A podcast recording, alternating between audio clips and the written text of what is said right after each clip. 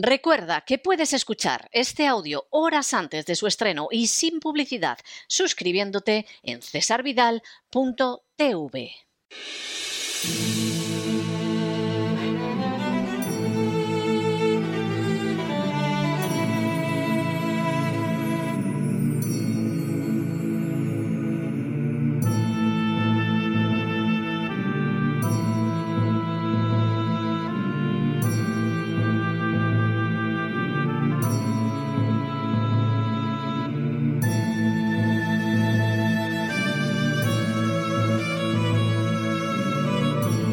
La voz con César Vidal, desde el exilio. Muy buenos días, muy buenas tardes, muy buenas noches y muy bienvenidos a esta nueva singladura de La voz. Soy César Vidal, hoy es el jueves 5 de mayo de 2022 y me dirijo a los hispanoparlantes de ambos hemisferios, a los situados a uno y otro lado del Atlántico y como siempre lo hago desde el exilio. Corría el año 1860 cuando la milicia tejana de la ciudad del Álamo estrenó una nueva bandera.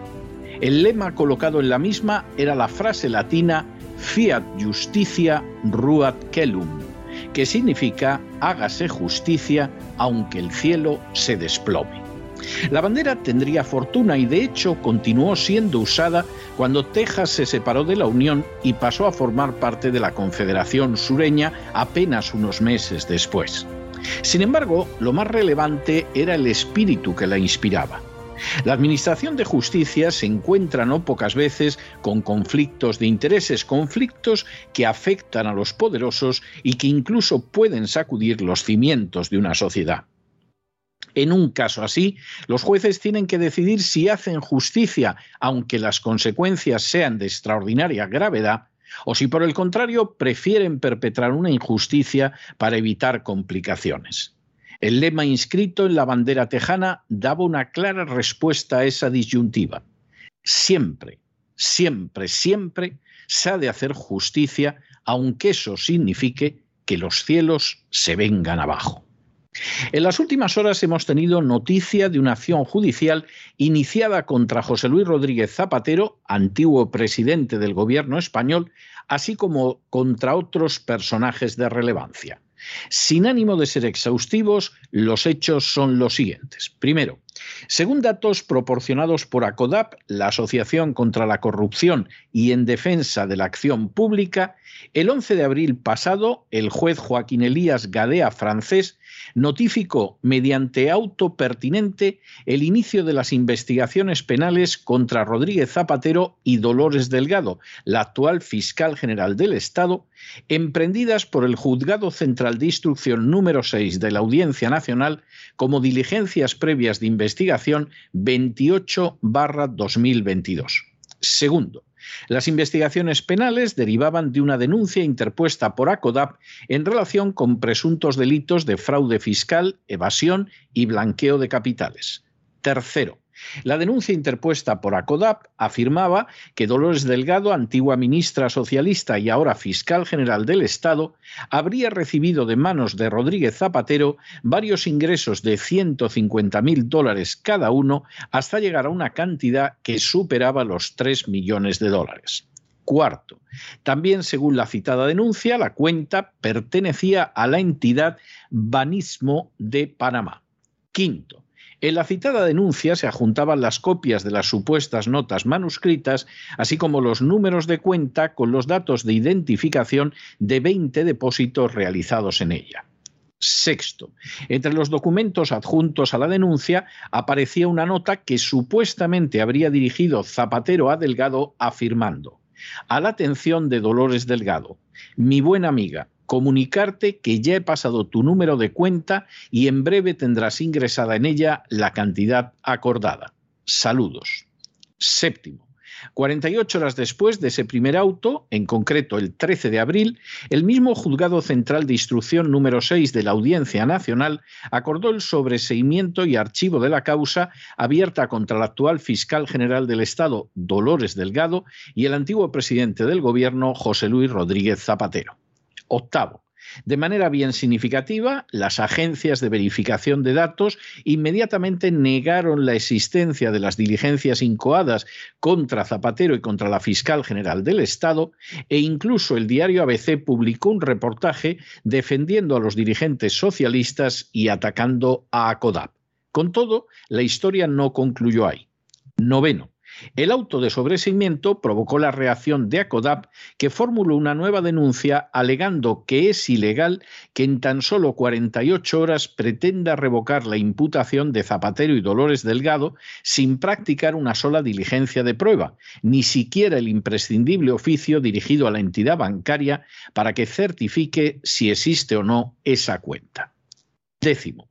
En la nueva denuncia, ACODAP señaló que más allá de lo que sería una simple rectificación o aclaración, el juez Joaquín Elías Gadea y el fiscal Emilio Miró Rodríguez habrían cambiado radicalmente de criterio sin ninguna justificación, con la única finalidad de servir de instrumento a la posterior campaña mediática de difamación contra ACODAP un décimo.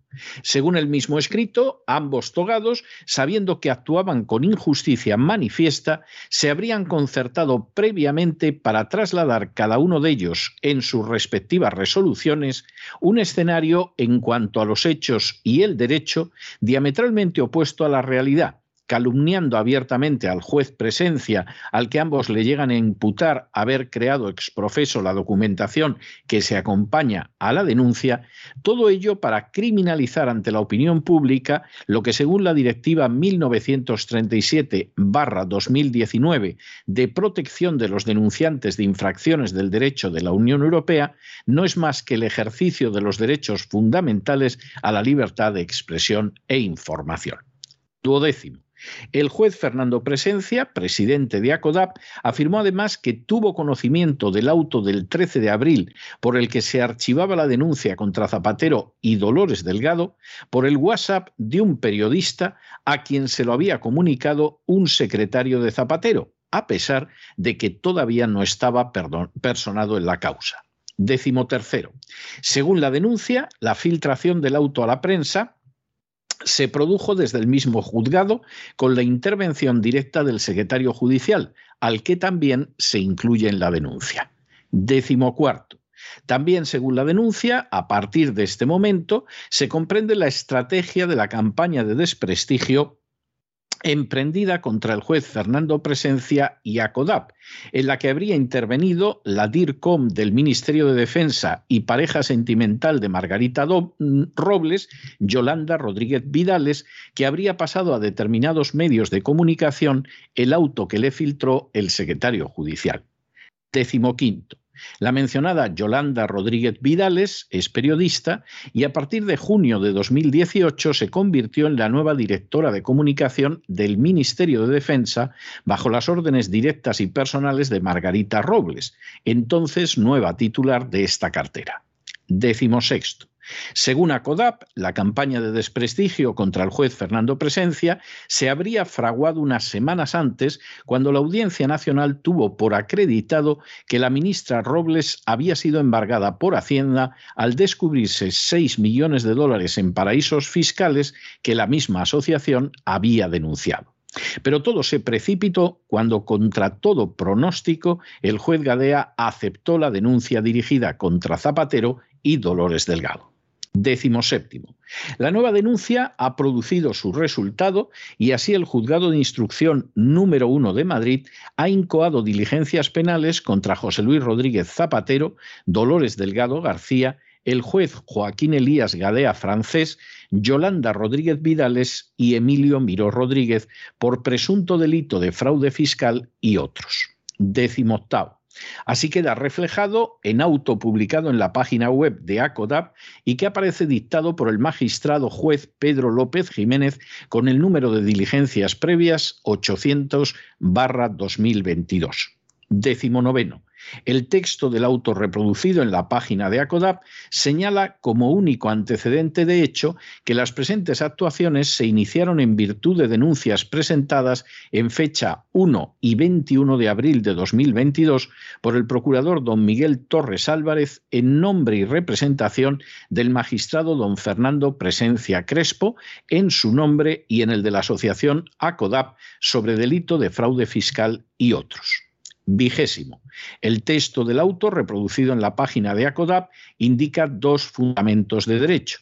El primero es que los hechos que resultan de las anteriores actuaciones presentan características que hacen presumir la posible existencia de una infracción penal y el segundo, que conforme a lo previsto en los artículos 757 y 774, y no estando determinadas la naturaleza y circunstancia de tales hechos ni las personas que en ellos han intervenido, es procedente acordar la incoación de diligencias previas y practicar aquellas esenciales encaminadas a determinar la naturaleza y circunstancia del hecho, así como las personas que en él hayan participado vigésimo primero.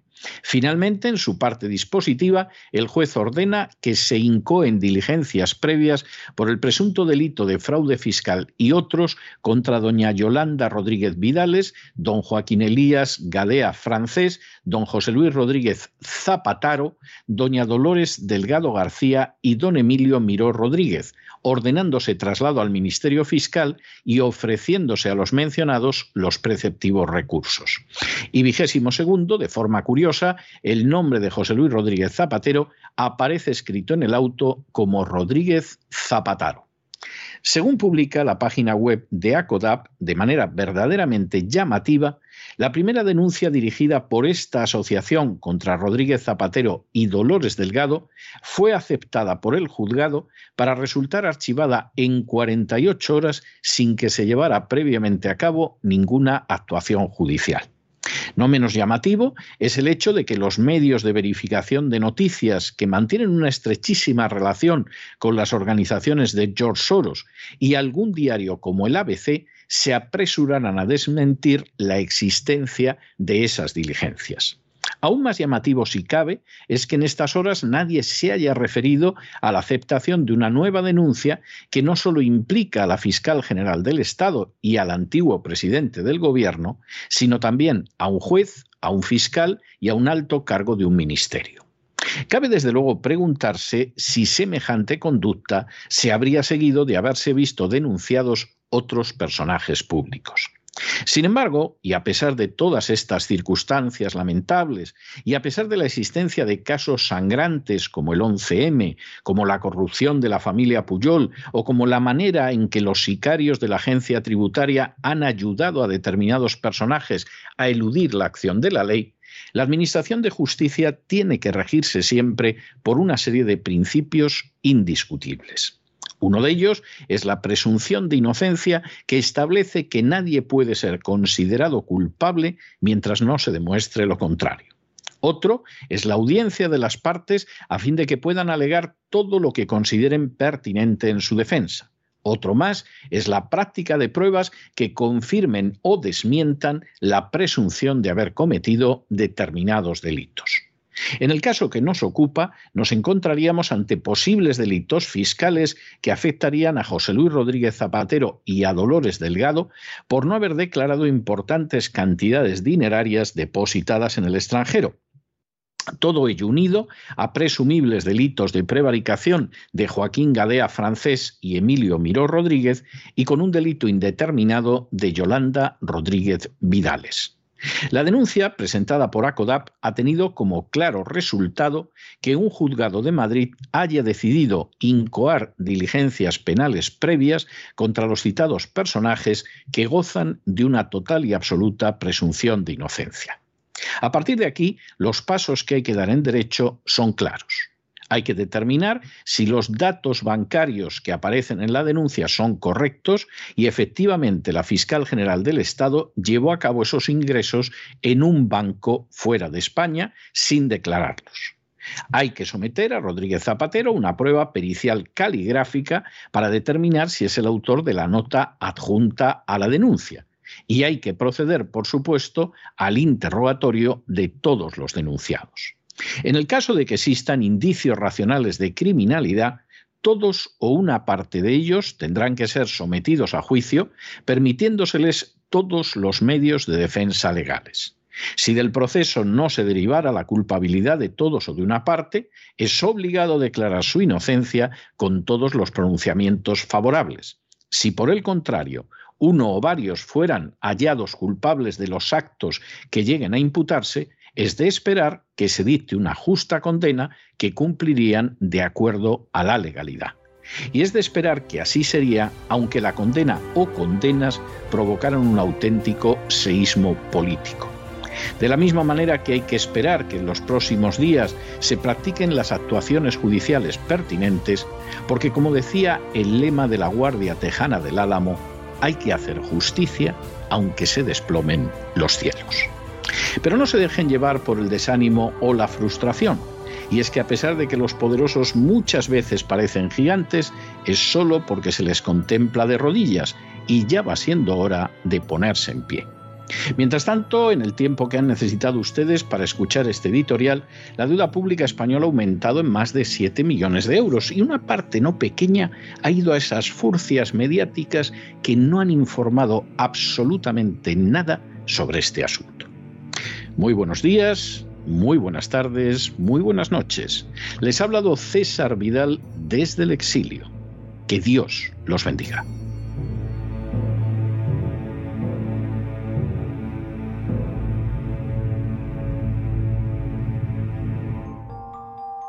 Esta sección está patrocinada por crowdfunding con el siguiente mensaje. Nuestro Señor Jesucristo, el único Dios verdadero, es misericordioso y nuestro Salvador.